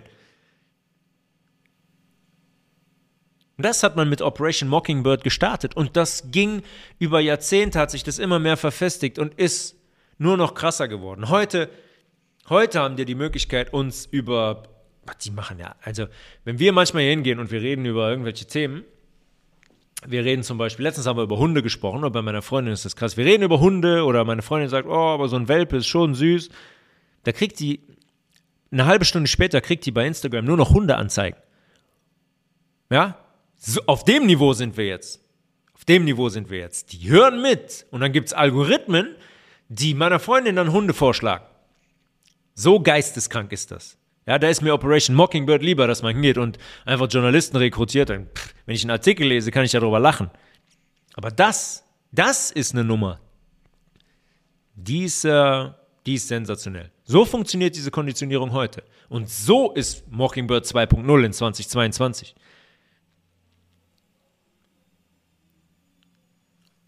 Jetzt können wir die letzten drei Jahre zum Beispiel nehmen. Habt ihr euch getraut, in den letzten drei Jahren eure Meinung zu sagen? Immer und überall? Also vorausgesetzt war jetzt nicht die Meinung, die die Medien vorgegeben haben. Oder hattet ihr Angst, das zu tun? Weil ihr fürchtet, gefürchtet, fürchtetet, ausgegrenzt zu werden. Alles Konditionierungen, alles Konditionierungen der Medien in diesen drei Jahren. Und vor allem die Wiederholung, Wiederholung, Wiederholung, jeden Tag, Wiederholung, Wiederholung, Wiederholung.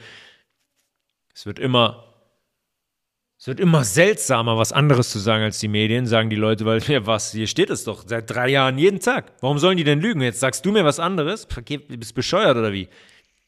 Ja, das ist die, habt ihr auch schon öfters darüber gesprochen, diese Macht der Wiederholung. Dann sehen wir auf einmal Dinge, die gar nicht da sind. Auch wenn jeder sagt, oh, keine Ahnung, nee, ich habe das eigentlich noch nicht erlebt. Ich war nicht krank. Keiner meines Bekanntenkreises war irgendwie auf der Intensivstation. Aber irgendwie muss doch da was dran sein. Ich meine, die schreiben das ja nicht umsonst. Jeden Tag berichten die darüber im Fernsehen und in der Zeitung. Da muss doch trotzdem, da fangen wir an, uns Dinge einzubilden, die gar nicht da sind. Und wehe, wenn dann plötzlich einmal der Onkel auf der Intensivstation landet, mit was auch immer und warum auch immer für zwei, drei Tage, dann sagen wir, siehste, wusste ich doch. Ja, gibt's doch, vollkommen gerechtfertigt, alles hier die letzten drei Jahre, musste so sein. Allein die, allein die Wiederholung reicht aus, um uns in die Falle zu locken. Warum? Warum? Wie können wir das verhindern? Warum glauben wir diesen Instanzen? Wer hat die legitimisiert, das Sprachrohr der Wahrheit zu sein? Wer? Für mich ist es psychologisch sehr eindeutig. Wir glauben den Instanzen, weil wir immer meinen, eine Führung zu brauchen. Wir brauchen immer eine Instanz, an die wir unsere Verantwortung abgeben können. In den jüngsten Jahren ist das so. Dann tragen unsere Eltern einen sehr, sehr großen Teil unserer, unserer Verantwortung. Ohne unsere Eltern sind wir auf verlorenem Posten, können wir nicht überleben. Vollkommen in Ordnung. Mit der Zeit des Erwachsenwerdens, man erwächst, sollte das allerdings immer mehr abnehmen. Und irgendwann sollte man in der Lage sein zu sagen, so jetzt bin ich in der Lage, meine eigene Verantwortung für alles zu übernehmen. Für das, was ich sage, was ich denke, für meine Handlungen, für meine eigene Gesundheit. Aber wir suchen immer noch, weil wir nicht erwachsen, ganz viele von, so, von uns sind immer noch Kinder, sind immer noch die Kinder von früher. Und egal, ob es die Regierung ist, ob es die Kirche ist, ob es die Medien sind, wir sind so konditioniert und auch so erzogen, immer nach ähm, Instanzen zu suchen, denen wir unsere Verantwortung geben können. Hier, macht ihr mal. Ja, macht ihr mal. Ich gehe dreimal in der Woche beten in die Kirche. So, jetzt muss ich aber auch, jetzt muss aber bei rauskommen. Ne? Jetzt muss ich aber was zurückkriegen. Immer suchen wir danach. Weil wir uns selber nicht über den Weg trauen, weil wir nicht erwachsen sind. Und wir können das natürlich nicht wissen. Für uns ist die Wahrheit nicht zugänglich. Dafür gibt es die Nachrichten.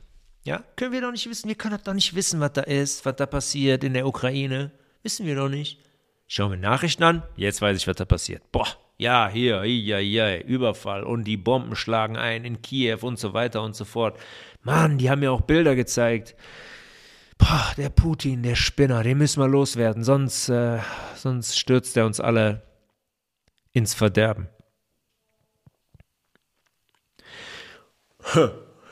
Ich meine, klar, wir bezahlen ja auch, ne? Wir bezahlen ja auch dafür in Deutschland. Form von GEZ. Dann können wir auch verlangen, dass die für uns Recherche machen. Das müssen wir aber nicht selber machen. Wir zahlen die ja schließlich dafür.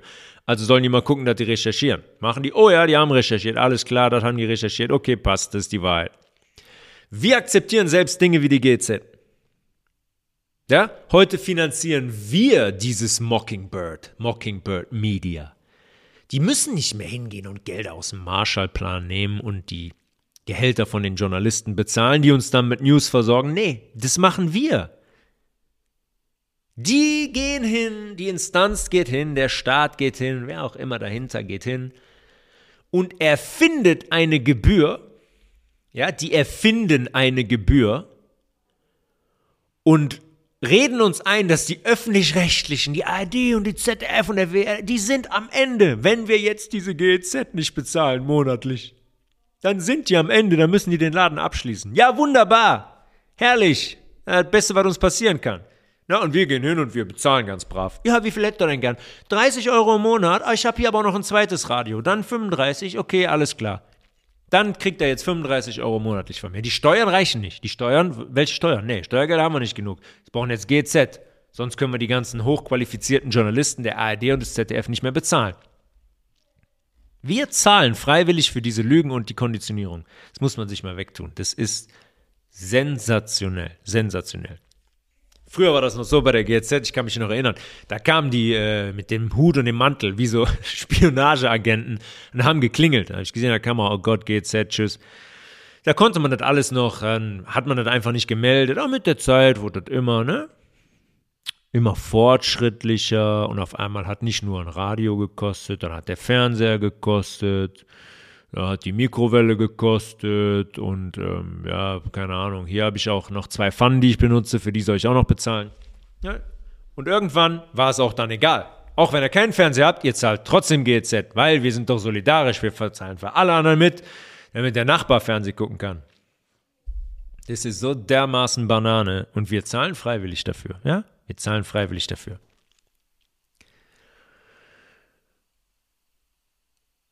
Und alles das, was diese Medien, die wir bezahlen, nicht berichten, habe ich eben schon gesagt, existiert nicht oder ist eine Lüge. Ganz einfach. Was die berichten, ist relevant. Was die nicht berichten, existiert auch nicht, ist nicht relevant. Wie jetzt wieder die WM in Katar zum Beispiel. Jetzt kommen sie wieder aus den Löchern, die ganzen Moralapostel und erzählen, wow, ist doch, kann doch nicht sein, dass so ein Land die WM ausrichten darf. Ja, da fallen reihenweise fallen die Menschen vom Holzgerüst beim Stadionbau und sind tot. Ja, da werden, boah, da wird die homosexuelle Ehe nicht toleriert, die werden verfolgt und Frauenrechte sowieso furchtbares Land. Passt gar nicht in unser liberales Konzept. Ja, Liberalismus kann man übrigens gleichsetzen mit Kommunismus. Ist heute genau das Gleiche. Da ist nichts liberal. Liberal würde heißen frei. Frei ist hier gar nichts. Liberalismus ist Kommunismus. Furchtbares Land Katar. Wie können die die WM ausrichten? Dass Qatar Airways zum Beispiel einer der Hauptsponsoren des FC Bayern ist und dass die da jeden Winter ins Trainingslager hinfliegen, das haben die Menschen noch nicht mitbekommen. Ja, wie ist eigentlich möglich, dass der FC Bayern so ein Zeichen aussendet? Katar so die Hauptairline, die zentrale Airline dieses Landes als Hauptsponsor, einer der Hauptsponsoren, pff, ja, unverantwortlich. Super, diese, diese Doppelmoral, einfach sagenhaft, sagenhaft. Für uns ist immer das Thema, was die Medien uns hinwerfen. Wenn die Medien uns was hinwerfen, ja, oh, Ukraine, okay. Oh, wer mit Katar ist unmoralisch, kann nicht sein. Und jetzt das nächste. Oh, Corona-Zahlen sind wieder gestiegen. Habt ihr gesehen, die Influenza ist zurück. Gab es drei Jahre nicht, jetzt gibt es sie wieder. Das, was die uns hinwerfen, ist Thema. Die geben uns vor, womit wir uns zu beschäftigen haben. Und zeitgleich entscheiden die auch, welche Meinung wir zu diesem Thema zu haben haben. Sind wir wieder bei der Truman Show aus der flachen Erde-Episode. Das ist die Truman Show, wo wir hier leben und sonst nix. Und wenn man darauf bezogen, wenn man diese Konditionierungen auflösen will, wenn man die erstmal wahrnehmen will, dass es Konditionierungen sind, dann reicht es nicht hinzuschauen. Und da reicht auch nicht die Recherche, das erfordert, um das gänzlich zu verstehen, erfordert das auch eine körperliche Reinigung. Ja, wenn wir diese Konditionierungen auflösen wollen, wenn wir in der Lage sein wollen, Punkte miteinander zu verbinden, dann benötigen wir einen gesäuberten, reinen Körper. Unsere Nahrung entscheidet maßgeblich darüber, ob wir klare Gedanken fassen können, ob wir Punkte miteinander verbinden können und ob wir bestimmte Gedanken und Frequenzen überhaupt erstmal zulassen können. Wir brauchen ein reines basisches Gewebe. Ich spreche so oft darüber. pH-Wert 8,4. Gerade in unserem Hirn, damit wir klar sehen können. Und unser Nervensystem auf einer gewissen Frequenz schwingt. Unser drittes Auge, habt ihr bestimmt schon mal gehört. Vorne. Stirnbereich. Unser drittes Auge. Zusammenspiel unserer, des Hypothalamus, der Hypophyse, der Zirbeldrüse. Es, da muss es sauber sein, da muss es rein sein, damit wir eine gewisse Frequenz haben. Und die körperliche Reinigung und ein basischer Lebensstil sind Voraussetzungen dafür, damit wir mit diesem dritten Auge, mit unseren eigenen Augen und mit diesem dritten Auge schauen können und Zusammenhänge verstehen können.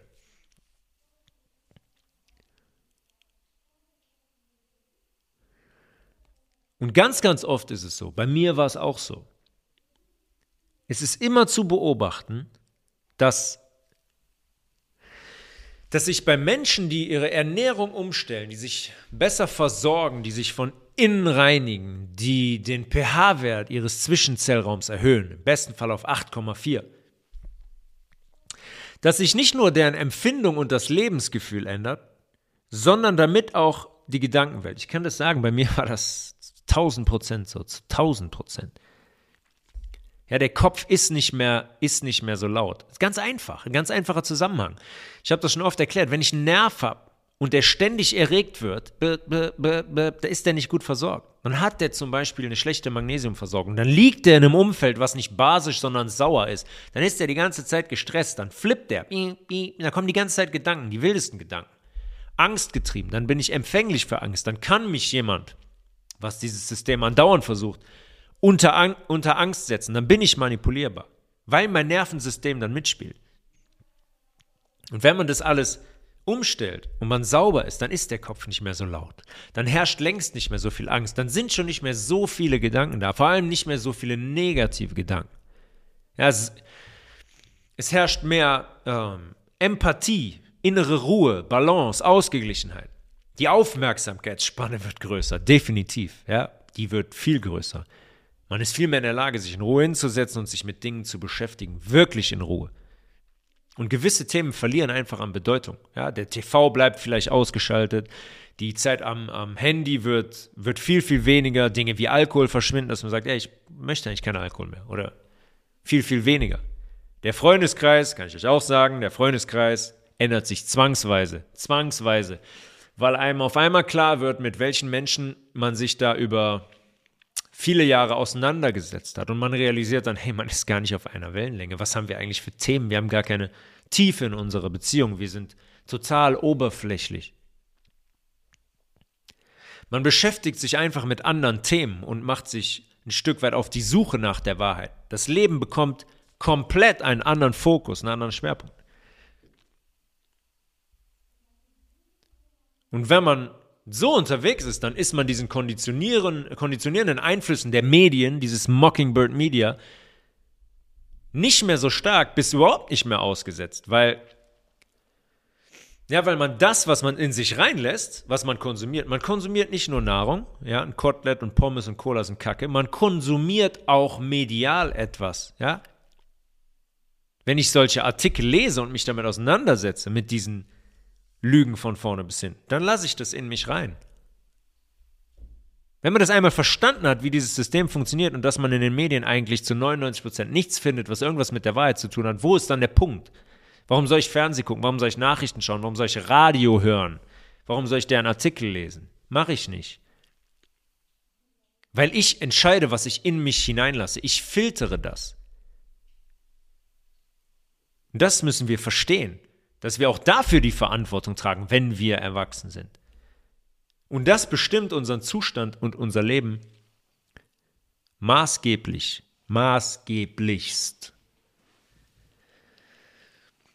Es ist ein riesiger Apparat, ein riesiger Apparat. Aber es war noch nie so einfach wie heute, diese Täuschungen aufzudecken. Es, die machen es so plakativ. Die wählen Bilder, die Tage, als da angeblich diese, das ist noch eine geile abschließende Story. Da ist doch angeblich diese Missile, diese Rakete in Polen irgendwo eingeschlagen. Und dann kamen die mit den Bildern, dann war da ein Trecker, der hatte einen Anhänger hinten dran und der Anhänger war umgekippt, aber der Trecker stand noch. Schaut euch das Bild, tut mir einen Gefallen, schaut euch das Bild an. Wisst ihr, was passiert, wenn eine Missile in der Nähe eines Treckers einschlägt? Dann war es das mit dem Trecker. Von dem werdet ihr nichts mehr wiederfinden. Die präsentieren uns Bilder, wo der Anhänger, der Anhänger ist noch intakt, der Anhänger von dem Trecker ist umgefallen und der Trecker steht da noch. Russland, Russland, Russland, Russland hat Missile geschossen. Russland, Russland, Russland. Ups, einmal stellt sich heraus, Russland hatte gar nichts damit zu tun. Und jetzt gehen die hin, habe ich heute noch, nicht, dass ich lesen würde generell, aber in Recherche für die Folge, habe ich es mir heute auf der Zeit, auf der Titelseite angeschaut. Da geht dann ein Uni-Professor hin und erklärt uns, also wir können nicht immer hingehen und dann vorschnelle Schüsse machen in dieser Twitter-Zeit. Ne, dann gehen Politiker hin und twittern sofort, ähm, hier Russland hat auf Polen geschossen, das, also das können wir, das können wir nicht machen. Wir müssen da ein bisschen auch erstmal abwarten, was die Investigationen ergeben und wir können da nicht so vorschnell sein. Ah, okay. Und? Wenn da jetzt was eingeschlagen ist, Russland war es nicht. Meine Frage, eure Frage, wer war es denn dann? Wer hat denn diese Rakete da fallen lassen diese Missile auf Polen geschossen, wenn es nicht Russland war? Hm? Wer war es denn dann? Das wäre die Frage. Die wird natürlich nicht beantwortet. So funktioniert es immer bei diesen Clowns. So funktioniert das immer. Die suggerieren uns etwas und jetzt sagen sie uns, hey, aber wir sind nicht die ganze Zeit gegen Russland, ne? Wir sind da schon noch, also wir müssen schon noch ein bisschen aufpassen, was wir hier machen. Hm. Und dann rückt das eigentliche Thema, wer dieses Ding dahin geschossen hat, rückt in den Hintergrund. Unabhängig davon, dass wahrscheinlich niemand das Ding dahin geschossen hat, weil ich gerade gesagt habe, dieses Bild ist so lächerlich, da ist ein, Knall, ein Knallfrosch explodiert, aber sicher keine Missile eingeschlagen. Das als Abschluss der Folge. Tobias.levels at healthresolution.de für Fragen, Anregungen, Zusammenarbeit mit mir hinsichtlich Ernährung, Ausreinigung, Ausleitung, alles drum und dran. www.evebio.de Eve, yve-bio.de mit dem Bestellcode Health Resolution vergünstigt euren Wasserfilter bestellen. Macht das, kann ich euch nur sehr empfehlen. Wir hören uns im Dezember wieder. Bis dahin, alles Liebe und Gute. Peace.